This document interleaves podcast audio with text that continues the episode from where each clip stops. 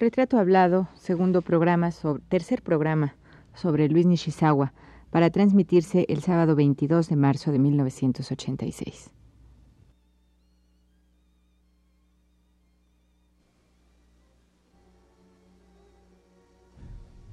Radio UNAM presenta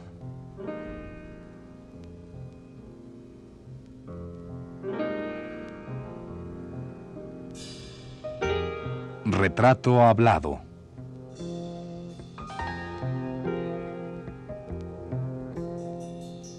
Luis Nishizawa. Un reportaje a cargo de Elvira García.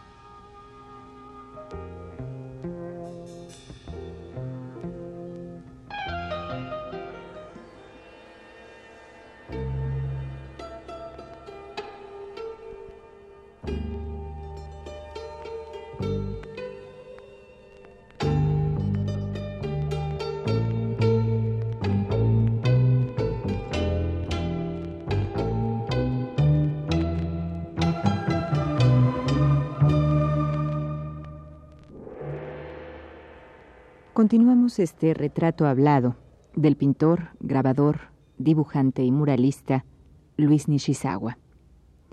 Ya dejamos atrás los años del arranque, del inicio de una labor artística en el dibujo, el caballete y el mural, y marchamos ahora por la década de los 60, cuando nuestro entrevistado, ya firme en lo que quiere hacer y experimentar, provisto de una sólida escuela, y de un profundo conocimiento de las técnicas y del uso de los materiales, empieza su segunda etapa, que es eminentemente participativa en concursos, bienales internacionales y exposiciones personales.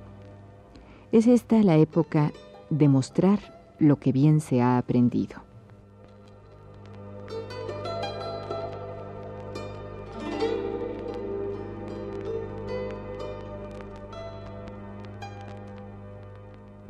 Preguntar que cuál ha sido la temática más recurrente de su obra. Tenemos que, que en una época, en su primera época podríamos hablar de que hace usted paisaje con gran colorido. Después, según anota Justino Fernández, cambia usted radicalmente y pasa violentamente al expresionismo, un expresionismo, violento. Es cierto esto, sí, es el concepto del expresionismo violento. Sí, y eh, digamos, yo, yo, yo pienso que yo soy pintor y se me considera un pintor de paisaje. Se lo debo a, mi, a la niñez, a mi, bueno, al, a mi entorno. Cuando yo fui niño, fui pastor, eh, me gustaba andar en los montes, sabía yo eh, conocía yo el tiempo. O sea, yo pienso que eso me, eh, me conformó como paisajista. Incluso en una época llegué a, ser un pintor, este, digamos, casi abstracto. Sin embargo, seguí yo saliendo al campo, como hoy lo sigo saliendo todavía. ¿Tiene esa nostalgia del campo? Exactamente, sí. Y lo que dice Justino, que pasé violentamente, lo que pasa es esto que de pronto el hombre grita, ¿no? Entonces, cuando tiene necesidad de gritar, hay que gritar, ¿verdad? Claro. ¿Qué sucedía en ese momento? ¿Por qué usted tenía necesidad de gritar? ¿Qué le pasaba adentro usted y, eh, y, afuera en el mundo en el, o en el mundo de las artes plásticas? Bueno, cierta inconformidad que, que todo artista llevamos, ¿no? Entonces, eh, a veces tenemos miedo de manifestarnos eh, cosa que es un error, ¿verdad? Hay que manifestarse, aunque esté uno equivocado, no importa. ¿Y es cierto que tiene usted influencia de Orozco? ¿Usted la reconoce? ¿Usted la, la, reconoce conscientemente? Pues este, no, no, no es propiamente una influencia de Orozco, yo pienso, sino que es mi dibujo, por ejemplo, se podría considerar ese gestual, ¿no? Dentro del movimiento gestual, ¿no? Eh, por eso es que se me considera que tengo cierta influencia de Orozco, pero yo no la siento así. para usted no ha sido un, un, paso a seguir. No, desde luego que no. Sino que, digamos, coincido en él, en el volcarme, en, la expresión directa y violenta en un momento nada. Pero qué lo que retomando la pregunta de hace un rato, ¿qué sucedía en usted y en, en la pintura en México? ¿Qué estaba sucediendo en esa época de, de su cambio radical al, al expresionismo? Bueno, este, más bien era una cosa emotiva, personal, ¿no? Era un estado personal, no, no propiamente eh, los hechos externos lo que me provocaron ese cambio. De esa época son esos dibujos eh, de esta realmente gran violencia que uno nota, ¿no? Sí, un dramatismo, yo siento más que violencia, un dramatismo. sí, exactamente. Y usted ahí, ahí, ahí su pintura, bueno, pues es dibujo, bueno, pero el dibujo pierde color, ¿no? Ya decir, más bien es un dibujo uh, blanco y negro, ¿no? Bueno, mire usted, este, ahí tengo realmente la influencia japonesa cosa que no han podido no que los críticos no han visto por eso es que me consideran que, tengo una influencia de Orozco no ahí tengo la influencia de los japoneses de la caligrafía japonesa. La caligrafía japonesa eh, es muy libre muy espontánea. Es momentánea no eh, hace poco vino un pintor japonés que expuso aquí en, Bellas Artes y un pintor de caligrafía japonesa muy interesante. Quiso ver lo que había hecho y le sorprendió mucho mis dibujos. Le sorprendió porque dijo, esto es un arte japonés.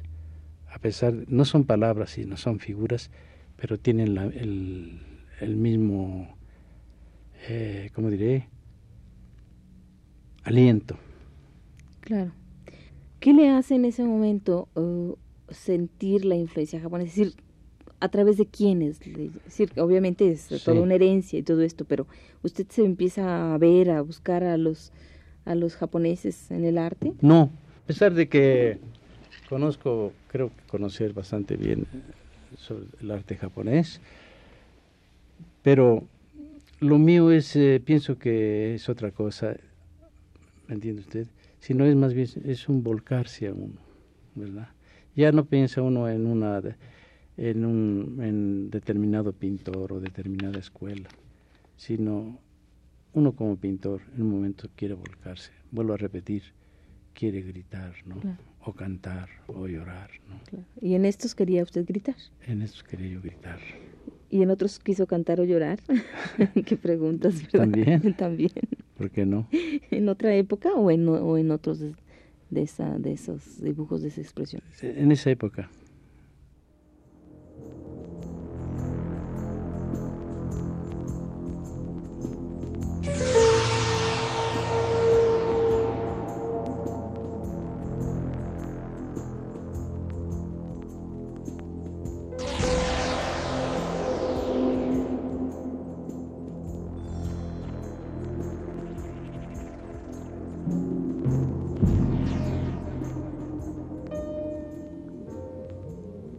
Como decíamos hace un rato, la experiencia de Nishizawa se vuelca al exterior. Así tenemos que, precedido por aquel segundo premio que obtuvo en 1959 en el primer Salón Nacional de Pintura del Instituto Nacional de Bellas Artes, se lanza a enviar su trabajo artístico a la segunda Bienal Interamericana, donde obtiene un premio especial. Ese mismo año expone por tercera ocasión de manera individual en San Francisco, California, Asimismo, su obra es seleccionada para una exposición en el Museo de Vancouver, Canadá.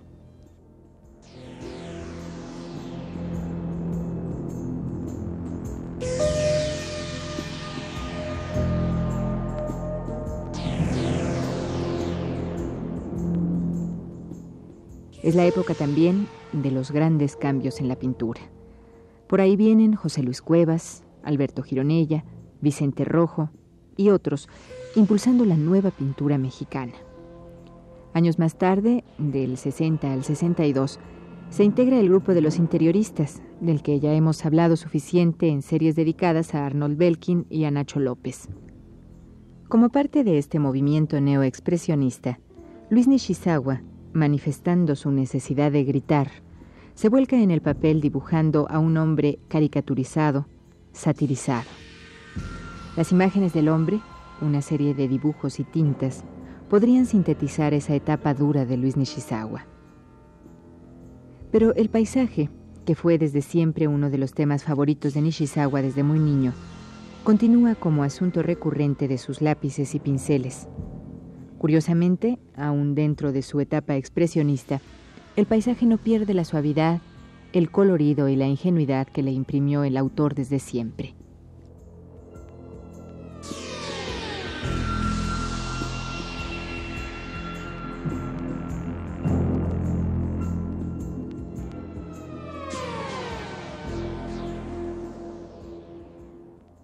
Maestro Nishizawa, del paisaje, vamos a hablar tantito del paisaje que está, estamos viendo ahorita, del paisaje que es muy presente en su obra, en su primera época y creo que continúa, ¿verdad? Sí. Usted decía hace un rato que, que usted es un hombre pues de campo, ¿no? Claro. Y que, que, añora el, el, campo. ¿Qué es lo que usted abstrae del paisaje? Bueno, del paisaje... ¿Qué es lo que le gusta? ¿Qué es lo que quiere Su amplitud lo que más eh, me emociona, por ejemplo, en el paisaje mexicano es su gran amplitud. Eh, generalmente todos mis paisajes, el punto de perspectiva está en el aire, o sea, de que yo me sitúo en lo alto y desde allí proyecto mi paisaje. Eh, es completamente diferente a lo de los japoneses, ¿verdad? Y claro, como yo nací en esta tierra donde el horizonte es grande y he viajado mucho por México, he visto el gran paisaje extraordinario que tenemos y es lo que más me emociona, ¿no? Claro, el paisaje que da una sensación de libertad, ¿verdad? Exactamente. Siempre el paisaje, cuando ve uno un paisaje, siempre piensa que no tiene límites el, el mundo, la tierra, ¿no? Siempre cuando yo veo un paisaje quiero cantar, ¿no? Sí, es una, es realmente es una belleza. Y lograr además transmitir, eh, plasmar, mejor dicho, el paisaje tal como uno lo ve, es una cosa complicada. ¿Cómo no? Es decir, no estoy hablando tanto de la técnica, sí, sí, no, de, no, sí. de, la cuestión emotiva. Bueno, siempre eh, el arte, por más realista que sea, siempre es una abstracción, ¿verdad? O sea, de que yo tomo eh, del paisaje que estoy viendo los elementos esenciales para componer mi, mi paisaje. Eh, en ese aspecto sigo un poco a, a Velasco. Eh, Velasco se cree que él hizo un paisaje fotográfico y cosa que no es cierto. Pellicer me decía que él recorrió con las fotos de los cuadros de Velasco todas estas partes a donde él pintó y nunca encontró este paisaje. O sea que Velasco lo recreó. Lo recreó, inventó un paisaje, un paisaje muy mexicano. Entonces yo también tomo lo elemental, lo que, lo que me atrae para hacer un paisaje, no es una copia.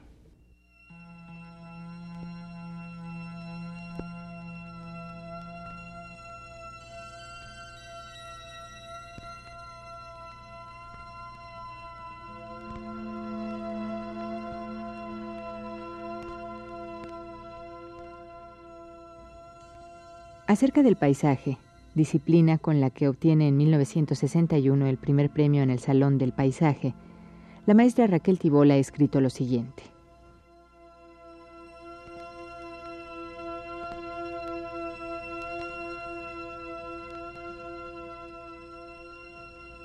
Asombra su pronta madurez en este género, lograda por un estudio concienzudo de la buena tradición cimentada por José María Velasco, y renovada gracias a las aportaciones de la perspectiva curvilínea por el doctor Atl. Ni paisaje urbano, ni recoleto rincón campirano, sino visiones dilatadas de cráteres, abismos, picos nevados, cielos muy altos, sucesión de pequeños valles entre altas montañas áridas o boscosas. Como el doctor Atl pensó, y sigue pensando, que la transcripción de la naturaleza monumental a los reducidos límites de un espacio pictórico es una expresión muy elevada del espíritu.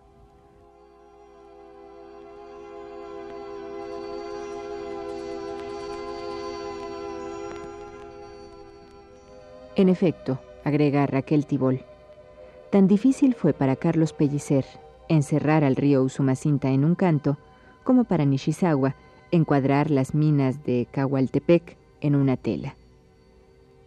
El primero construyó con palabras, el segundo estructuró con pinceles y colores. Ambos demostraron capacidad para abstraer, transcribir, traspasar. Ni uno ni otro perdió en la selección de un sujeto preciso, el río, las minas, del fragmento de naturaleza, un sentido rítmico, fluyente, vital, cósmico, es decir, totalizador.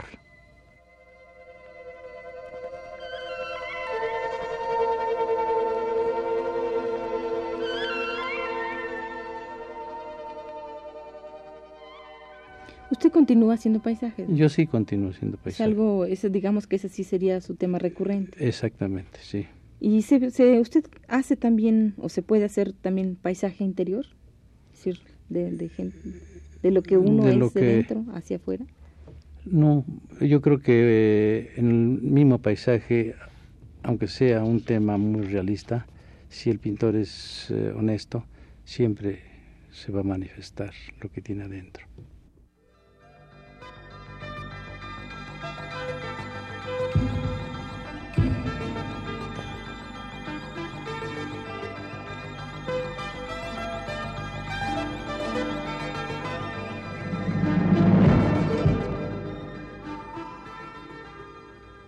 El origen japonés que había pasado desapercibido para Nishizawa empieza a cobrar sentido y valor.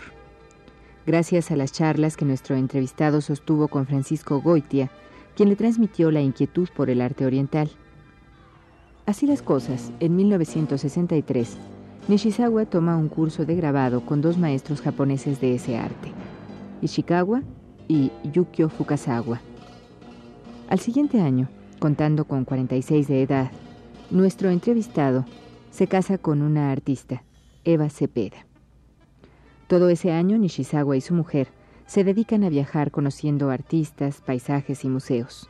Estados Unidos, Portugal, España, Francia, Inglaterra, Alemania, Austria, Italia, Grecia, Turquía, Egipto, Líbano, Israel, Irán, India, Tailandia, Hong Kong y Japón. Ya estando allí, en la tierra de su padre, un samurái, Luis Nishizawa visita la tumba de sus antepasados, acto que es toda una tradición y una poesía en el Japón.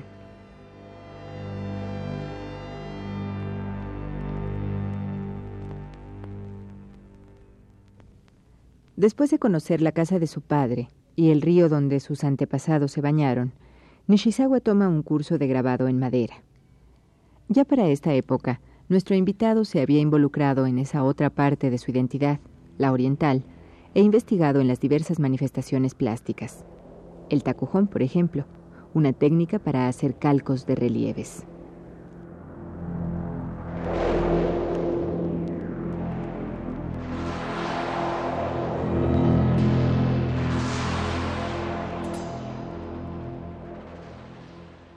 Maestro, en 1961 Usted participa en la exposición Cinco pintores japoneses de América. Sí. ¿En esa época usted se sentía más japonés que mexicano o qué? ¿Por qué? No, lo que pasa que en México no hay, no había un pintor japonés. Eh, por eso es de que se me escogió siendo yo japonés de segunda generación eh, como japonés. Y esos pintores, yo tuve el gusto de participar con los más grandes pintores, ahora sí, de América, japonés, como fue Kenzo Tange, en ese momento estaba en Nueva York, Manabu Mabe en Brasil, Kubota en Perú, eh, Kazuya Sakai en Argentina y yo en México. ¿Esta exposición se fue a dónde? ¿A dónde estuvo esta exposición? No, no, no recuerdo. No, no, este, estuvo en Washington. Se hizo en Washington. Bueno, eso era nada más un detalle, pero me, a, mí me interesa mucho hablar de, de que usted eh, toma un curso de grabado de metal con grabadores japoneses. A ver si digo bien el nombre. Fukasawa. Sí. Eh, Ichikawa. Ichikawa, sí. Ichikawa. Y después quisiera que nos hablara de los calcos que usted realiza junto con Toniyama. Toniyama. Sí. Toniyama y su, esposa, y su esposa. Y mi esposa, sí. Eh, ¿Qué es la técnica del takujón? Del takujón. Tiene que ver con los calcos. Claro, es lo mismo. Mire usted, este taku en japonés quiere decir eh, mano y piedra. En síntesis, libro.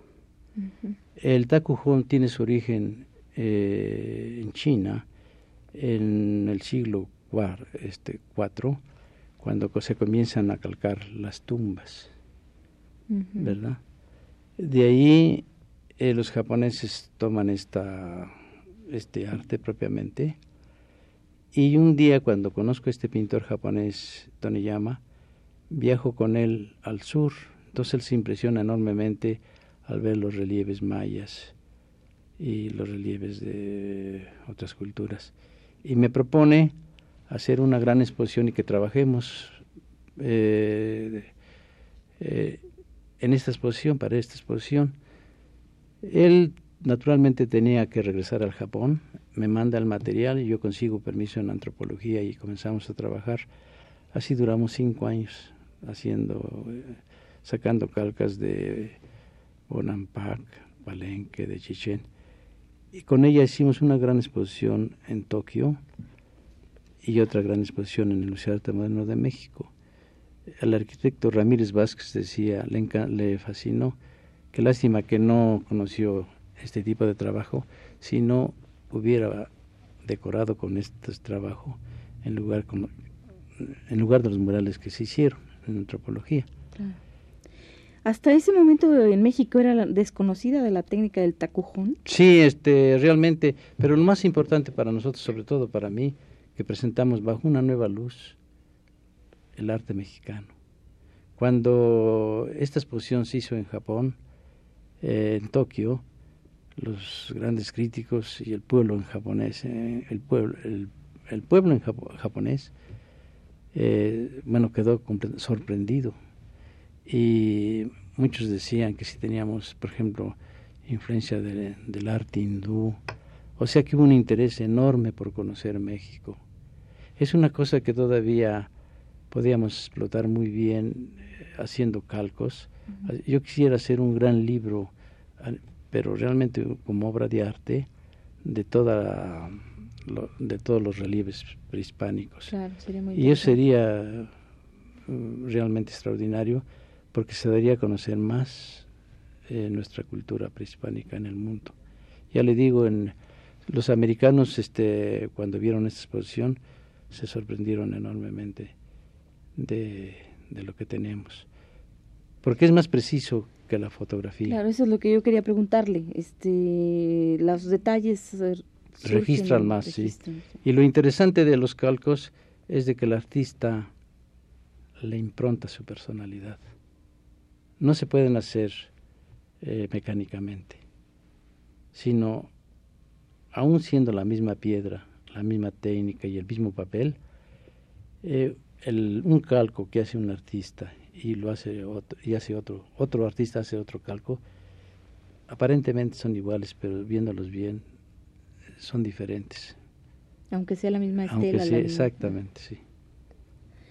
Y actualmente se conserva, se, se practica, se cultiva la técnica del tacujón en México? No, en México no.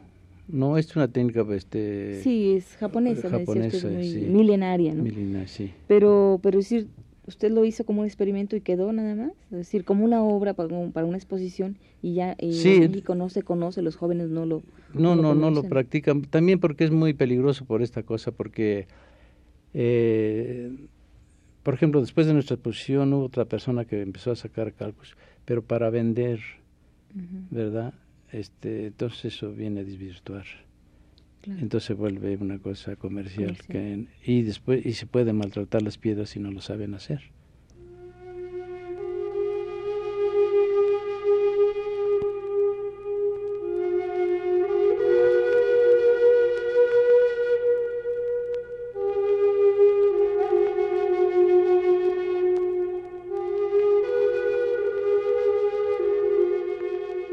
El takujón que Nishizawa realiza en aquel tiempo lo hizo a la manera netamente oriental, siguiendo la técnica milenaria. Los resultados de ese trabajo fueron expuestos por primera vez en el Museo de Arte Moderno de Tokio, Japón, por segunda vez en Toyama, Japón, y por tercera y última en el Museo de Arte Moderno de nuestro país.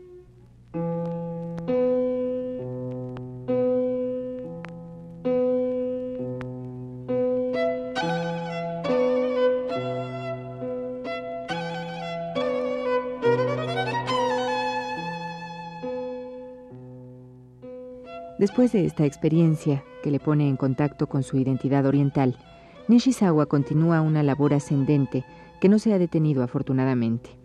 De ella continuaremos hablando.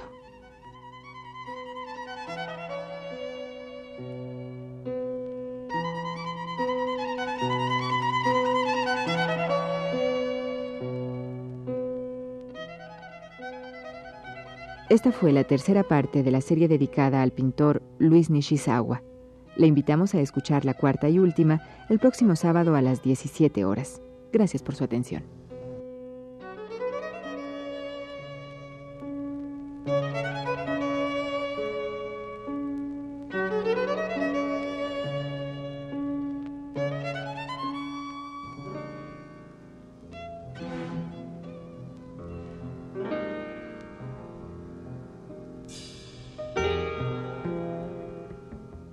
Radio UNAM presentó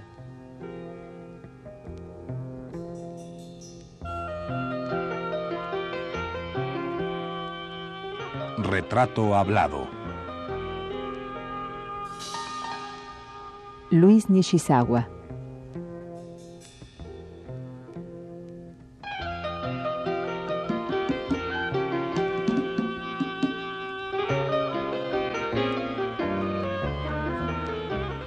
reportaje a cargo de Elvira García.